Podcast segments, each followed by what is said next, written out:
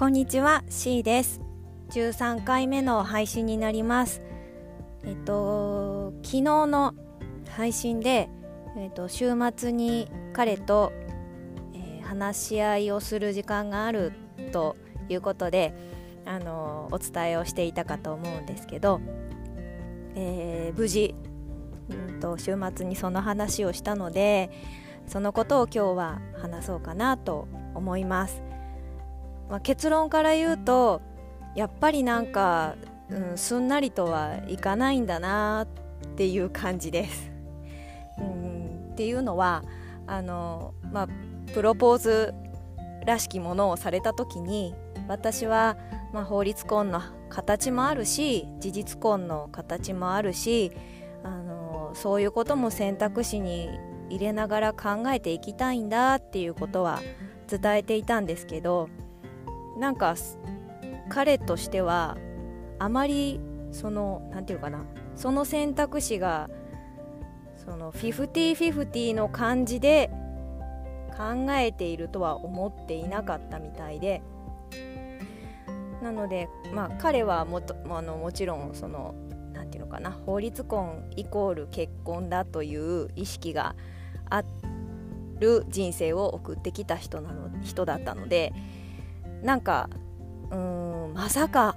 まさか本当にそのことを、うん、やりたいって言うと思ってなかったみたいで。なので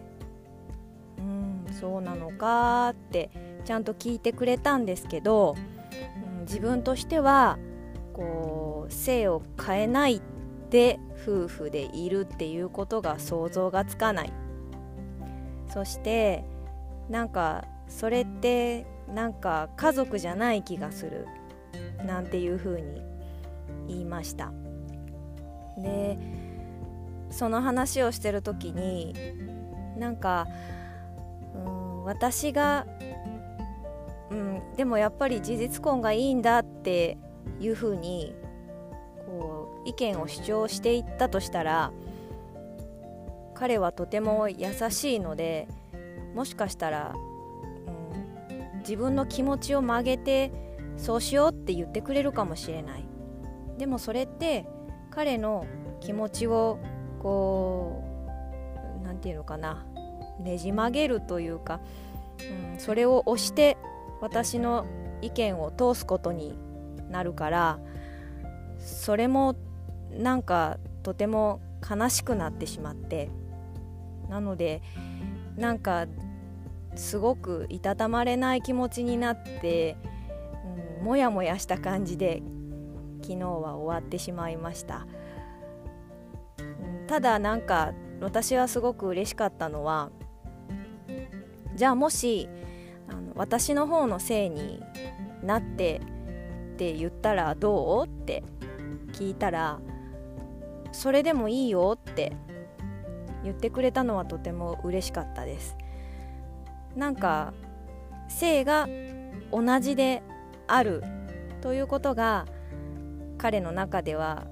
こう一つの家族であるようなこう認識が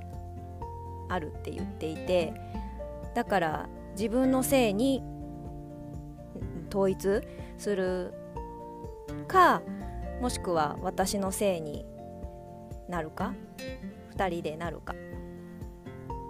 そのうんあり方がいいなと思ってるんだっていうふうに言っていました。でそこまでで今日今日じゃないや。昨日の話は終わっちゃったのでまあこの先またさらにどうしていくかを話し合っていくんですけど、うん、でももう一つこう進展というか嬉しかったことがでも僕は事実婚のことをちゃんと調べてなかったし分からない分かんないんだって言って。だから次喋る時までに調べるねって言ってくれて。なので、その事実婚についての知識を少し得た上でまた話をしようと思うってそれも言ってくれて嬉しかったですね。うん、なので、うん、ものすごく進展したわけじゃないんですけど、うん、前向きに足踏みしてる感じかなと自分の中では思っています。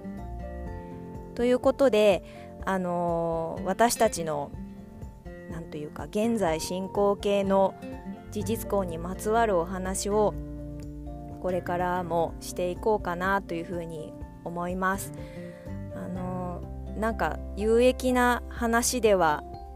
ない。今現時点では有益な話はできないかもしれません。実際にもう事実婚をされている方の実体験ではないので。だけどこれから先もし事実婚を選択しようって思われた方がこの私の配信を聞いて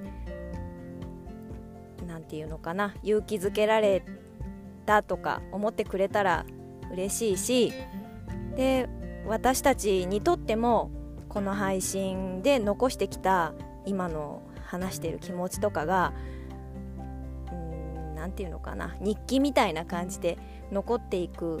ってとても大切だなと思うのでこれからもこんな感じで少しずつ現状報告をしていきたいなと思いますそれでは今日はこれにてありがとうございました。